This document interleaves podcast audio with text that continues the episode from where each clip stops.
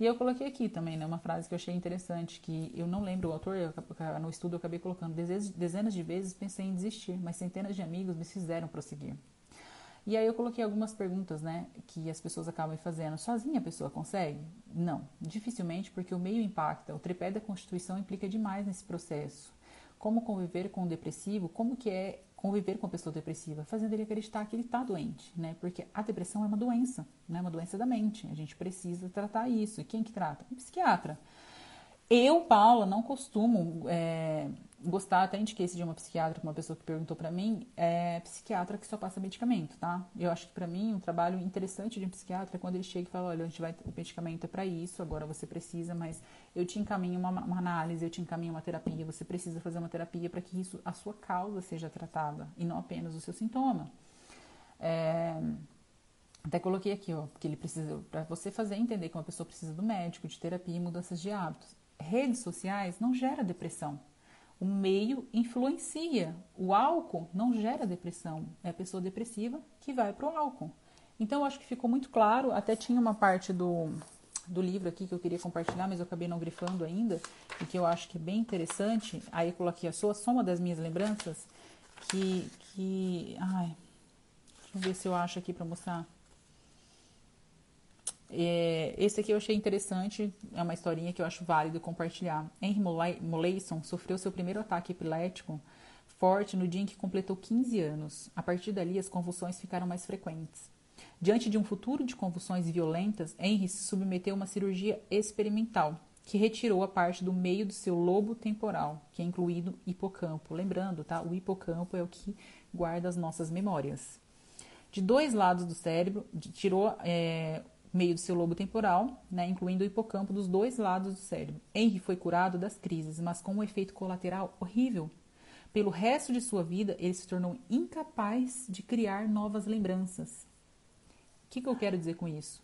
Se o rivotril benzodiazepínico afeta o nosso hipocampo, isso a longo prazo pode ser afetado também você ter novas lembranças. Por isso que nós estamos aí numa era de muita pessoa com Alzheimer, muita pessoa com mal de Parkinson. Mas a memória não termina aqui. Além de sua incapacidade de formar novas lembranças, ele também não conseguia imaginar o futuro. Imagine como seria ir à praia amanhã. No que você pensa, em surfistas e castelos na areia, na arrebentação das ondas, em raios de sol rompendo as nuvens. Se você perguntar a Henry o que ele consegue imaginar, uma, uma resposta típica poderia ser: só o que me vem à cabeça é a cor azul. O infortúnio de Henry revela algo sobre os mecanismos cerebrais subjacentes à memória. O propósito deles não é simplesmente registrar, registrar o que aconteceu, mas nos permitir projetar o futuro, para imaginar a experiência do amanhã na praia. O hipocampo, em particular, tem um papel fundamental na montagem de um futuro imaginário, recombinando informações do nosso passado. Eu acho que essa é uma das lives assim que eu estava mais não é, não é nem ansiosa, eu acho que Sabe, você fala, eu posso contribuir, posso ajudar para fazer? Porque é muito grave, principalmente no momento que a gente está vivendo. É fácil? Não, não é fácil lidar com essa situação. A gente quer apagar. Eu não sei se eu tenho emprego amanhã, eu não sei se meu pai e minha mãe estão tá vivo. Assim foi. Mas eu posso garantir, né? Eu passei por uma dor extrema, né? sensação de perder meu pai 30 dias na UTI. Eu ia três, quatro vezes por dia. Essa sensação de você estar tá lá na, na UTI, você chega, você não sabe se seu pai vai estar vivo, seu pai vai estar morto. Meu pai teve seis altos e baixos. E eu ter orgulho meu, tá? De dizer hoje, eu não tomei nenhum medicamento, nem um dia, para que eu saísse dessa realidade, é uma das minhas maiores conquistas pessoais. Porque é muito difícil você lidar com a dor e não saber como lidar com ela. E é por isso que eu tô falando aqui. Agora, você que tem o entendimento de falar, tá, eu sei quais são as fases do luto que eu preciso passar, né? De uma dor extrema, que é passar por essa raiva, porque chega uma raiva a gente fala, gente, porque eu cheguei a falar isso na ligação para minha mãe. Olha como passa.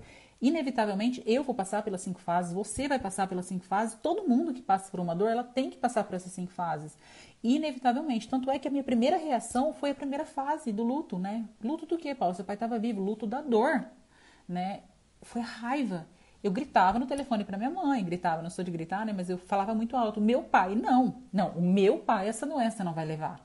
Tanto que eu falo até hoje em dia, eu arrepio de lembrar desse momento. E minha mãe falando no telefone, depois a gente conversa, porque ela estava perto dele. Eu falei, não, mãe, o meu pai não. A raiva que eu tinha era muito grande daquilo que estava acontecendo. Em um segundo momento, veio essa, primeiro momento veio a negação junto com a raiva, né? Então, não, não quero, não, isso não vai, isso não vai acontecer. E aí depois, no terceiro momento, Paula, mas é de seis a meses a um ano. Eu tô falando para você que o momento da dor, como a gente passa. Aí no terceiro momento foi a troca. Não, meu pai não vai levar, eu vou, eu vou, eu vou, vou lá no médico, peguei o, o carro, bati lá no médico, a primeira coisa foi Doutor, deu tão certo assim, eu falo que tudo tem um propósito, que a hora que eu entrei com a Camila e com a Leila dentro do hospital, ele estava do lado, eu já cheguei, falei, doutor, eu quero saber do meu pai. Ele falou, olha, seu pai não tem mais o que fazer.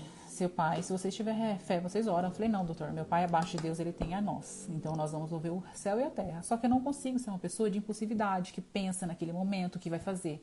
Então o que, que eu fiz? Saí daquela cena, né? Para você ver a ilha, você precisa sair dela. Para você saber que você está numa ilha, você precisa se retirar, tá? Então, quando eu tenho um problema muito grande, né, que eu tô naquele bolo que eu não consigo ver, eu me retiro do ambiente e eu preciso pensar. Eu não quero ninguém falando comigo, eu quero tanto é que no meu celular eu não respondia mais ninguém. Tá? Então, assim, teve um momento que uma amiga mandou mensagem, Paulo, tô preocupado, falei, olha, eu preciso me abster desse momento, eu preciso ficar sozinha agora. E fui elaborar isso, né? Peraí. Então eu não tinha tempo, porque meu pai estava morrendo. Então o tempo que eu tive foi de manhã e à noite movimentar para colocar ele na UTI. E foi o movimento que a gente fez. Exigimos que fosse para UTI, né? Naquele momento ainda estava, não estava nesse. Foi uns 40 dias atrás, então tinha vaga. E a gente falou, não, quero ele na UTI. E começamos o tratamento. Então o que, que eu quero dizer? Nesse momento deu, que eu fui para UTI com ele, foram seis altos e baixos. Então, seis vezes eu cheguei lá, meu pai estava morrendo. Teve um dia que eu falei assim, mãe, a gente vai precisar entubar ele. Teve momentos que a gente. Que, que, nesse dia eu saí chorando, era no domingo, na hora do almoço. Eu saí chorando e falei pro médico, doutor, meu pai nessa situação, a gente vai ter que acabar entubando ele. Ele falou: assim, seu pai cansar e pedir sim, meu pai é muito forte, muito positivo. E olha só, a energia que ele gasta para pensar de forma negativa era a mesma energia da forma positiva. E eu chegava nele com, com realidade, né? Isso quem conhece meu pai, quem conhece a gente sabe. Eu chegava nele e falava: pai, é o seguinte, eu não chorei em nenhum momento com ele, não chorei na frente dele em nenhum momento. Eu cheguei nele e falei o seguinte: aqui dentro você é só mais um. Por quê? Porque eu tava na UTI, eu vi que chegava gente, saía gente, ele tava é, morrendo gente o tempo todo. E eu sempre fui muito curiosa, eu chegava ali, conversava, teve um dia que eu conversei com um dos pacientes para dar aquela boa energia, né? Eu gosto, né? Com autorização é, do, do, pessoal ali dentro, então já acaba fazendo um círculo de amizade. E eu cheguei nele e falei, aqui você é mais um, mas pra gente você é o amor de nossas vidas. Então, se você não tiver pensamento é, positiva agora. Meu pai sempre foi muito positivo. Eu falava pra ele, tamo junto nessa. Segura que nós vamos sair daqui. Porque o dia que ele foi entrar pra UTI, eu ajoelhei, sentei, perdão, ajoelhei não. Sentei do lado dele, fiquei da altura dos olhos dele falei, você confia em mim? Ele falou muito assim, muito ruim. Ele falou, confia. Eu falei, eu prometo, a gente vai te colocar dentro daquela UTI, mas a gente vai tirar você lá de dentro. Então, assim, e uma das exigências que eu fiz também, por quê? E olha só como conhecimento liberta. Uma das exigências que eu fiz no prontuário dele foi: eu não quero que ele tome Rivotril. Porque estava no prontuário dele todos os dias tomar Rivotril à noite para dormir. Por quê? Que paciente que dorme dentro de uma UTI, ali do lado, aquele movimento, aquelas, aqueles barulhos, né, o tempo todo, porque cai saturação, dispara aquela luz vermelha e o barulho da, da, da, da, da sirene, tipo uma sirene tocando. Eu cheguei e falei assim, do, é, meu pai falou assim, então, mas é, vieram me dar um, remedinho aqui, né? Eu, ele falou, queria um remedinho porque eu não tô conseguindo dormir. Eu falei, pai, vem aqui, deixa eu te explicar. O Rivotril, quando você toma, ele vai te dar esse estado de sono, mas ele não vai te levar um sono é, de qualidade. Outra coisa, pai, o seu, o seu pulmão, a gente precisa que ele, que ele é um músculo, né? A gente precisa que ele expanda, tá? Se você toma o Rivotril hoje, pai, isso fica um alerta para quem tá com paciente, tá? com internado ou qualquer pessoa com Covid, não tome medicamento. Né? Ai, Paula, mas já sou acostumada a tomar, eu peguei o Covid. Busque um médico e né, tente levar esse ponto de vista. E aí eu falei para ele assim: nós não podemos te dar o Rivotril. Por quê, pai? Seu, a sua musculatura vai relaxar. Vai relaxar junto o seu pulmão. O seu pulmão tá com 80. Meu pai não sabia que estava com 85%. Eu falei: seu pulmão tá muito grave. Né? Seu pulmão, e é uma coisa que a gente poupou ele, só ficou sabendo no final. Seu pulmão está muito grave, então seu pulmão não está respirando, não está movimentando. Se eu te dou esse Rivotril, pai, se a gente autoriza esse Rivotril, seu pulmão mexe menos ainda. E aí eu te coloco num estado mais grave ainda. Tá tudo bem a gente fica sem?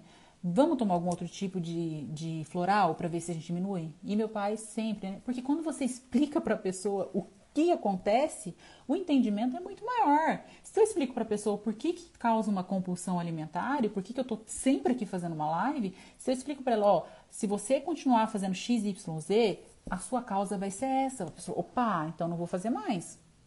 Então você já não é mais um ignorante no assunto, você não é mais leigo nesse assunto. E quando eu cheguei e falei para ele isso, filho, o pai não sabia, mas eu acho que ontem me deram esse medicamento. Ah, Cheguei lá falei, queria saber do prontuário do meu pai e eu não quero mais que dê Rivotril, então, mas ele precisa. Inclusive, ontem a gente colocou o remédio para ele, mas acabou nem comentando com ele porque ele não queria tomar. Falei, mas eu não quero que dê mais e não quero que ele tome, ele também já tá avisado. Pode deixar que ele vai dar conta desse sono dele. Então, entende que é um conjunto de coisas? Não, tudo bem, a gente vai tirar do prontuário e tiraram. Então, assim, é um conjunto de coisas e de ações que a gente precisa tomar. Mas tudo começa aqui, né? Então ele falava assim, filha, teve um vídeo, um filme que eu vi na minha infância, que era um cara que vivia numa bolha, né? E esse cara vivendo nessa bolha, eu fico pensando que aqui nessa cama de UTI é minha bolha, porque eu levanto para, eu não levanto para nada. Aqui é meu leito de dormir, aqui é meu leito de tomar banho, aqui é meu leito de evacuação, tudo eu faço aqui. E eu sei que eu vou estar nessa bolha temporária. Então assim, meu pai foi entrar, entrou para dentro da UTI, os batimentos dele não passou de 70. Que paciente que tá entrando para UTI, eu via medo no olho dele, via medo no olho dele, o olho dele estremecia. Mas ele tinha consciência de que era um processo e ele falou para mim assim, no dia que ele colocou Veni, que era o dia que ele estava mais estado grave, ele falou: "Filha, sabe o que, que eu lembrei?" A gente mostrou para ele, não sou de mostrar coisa ruim nem nada. E naquele dia ele recebeu, não foi nem eu, ele recebeu uma, uma, uma, reportagem daquele pai que perdeu o filho no acidente de caminhão, que bateu atrás do filho e viu o filho morrendo. Ele falou que naquele momento que ele estava com a Veni, olha a importância, isso fica para vocês também, a importância de quando você está no estado crítico de algo, você fala assim: tem alguém pior nessa situação. E eu não tô nessa situação que o outro tá pior. Ele falou assim que quando ele tava, ele tava, meu pai não reclamar de dor, mas ele falou que era a morte para ele, colocou aquele Aveni, tanto é que ele não aceitou ele lembrou desse pai. Ele falou assim: Poxa, o pai vendo o filho morrer e não poder fazer nada. Quem sou eu para reclamar desse movimento, né? Dessa dor que eu tô sentindo aqui agora, que ele falou que doía toda a lateral do rosto, sendo que eu posso lutar contra isso. Então isso te traz uma motivação, é um estímulo para que você consiga prosseguir adiante. Então assim, sempre pensar, ah, mas eu vou tô com um problema no trabalho. Nossa, mas eu tô com um problema. Eu sempre penso assim, todas as vezes que acontece algo de muito ruim na minha vida, então assim, ah, por exemplo, é, tem, tem coisas, tem, tem coisas que a gente não quer assim lidar, né? Tem problema que a gente quer lidar, mas eu fico assim, tá, mas deixa eu pensar agora, o problema eu já tenho, vamos focar na solução. É, eu perdi uma proposta de, sei lá, uma proposta de um projeto que eu tinha mandado, a pessoa recusou. Não era para eu ter, não era para eu estar fazendo com ela. Eu passei por seis, a minha equipe de marketing, que agora que a gente está montando, os, os meninos estão aqui, é de São Paulo. A Tati é daqui de Assis, Tarumã, né? Mas passei por seis, seis. Eu tô na sétima, com pessoas que entrou e saiu, pessoas que eu ensinei por alguns vários movimentos, coisas para fazer que eu, eu sentei lado a lado. E aí eu pego, olhando para aquilo, eu falo assim, não acredito. Não era para ser, não era para ser. Então, por que eu vou tomar algo para me apagar, sendo que eu não vou conseguir entrar para um foco de solução? Então, foi todo esse movimento. Essa é um meio por cento do que a gente passou com meu pai. Eu acho que já motivou muita gente. Fico muito feliz né, de ter te motivado também. Seu pai foi motivação para mim, foi motivação para muita gente. E sempre que eu posso, eu contribuo. Nossa, muita gente me ligou. Eu ajudei pessoas de Curitiba. Falei com médicos e com enfermeiros de Curitiba para poder contribuir à instalação do aparelho, que estavam fazendo a instalação errada. E assim como teve gente que não foi grata, e assim, e eu, e eu consegui falar, olha, é, fiz, não era para uma divulgação nem nada, mas aí fez um agradecimento na internet, nem mencionou, tipo, o meu nome, falando, ah, é, que legal, teve uma pessoa. Então, assim, eu fiz por ela, eu fiz porque eu tinha consciência de que eu estava salvando uma vida, e não pela filha, que não foi grata. Pelo movimento que eu fiz pela mãe, que agora com certeza deve estar bem, porque eu acabei nem perguntando mais, mas por poder ajudar. Então, tudo que a gente faz, às vezes a gratidão não vem da pessoa que você está ajudando, vai vir de outro. E aí você tem que estar com o olhar atento para saber da onde vem essa gratidão e receber, tá? Quando alguém te faz elogio, receba e agradeça. Ah, não precisava, não precisava sim. O elogio é sempre bom e bem-vindo. É raro acontecer, então quando aconteça, acolha, abraça e agradeça.